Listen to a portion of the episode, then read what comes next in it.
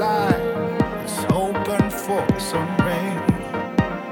And I see the robins, perched on the barren treetops,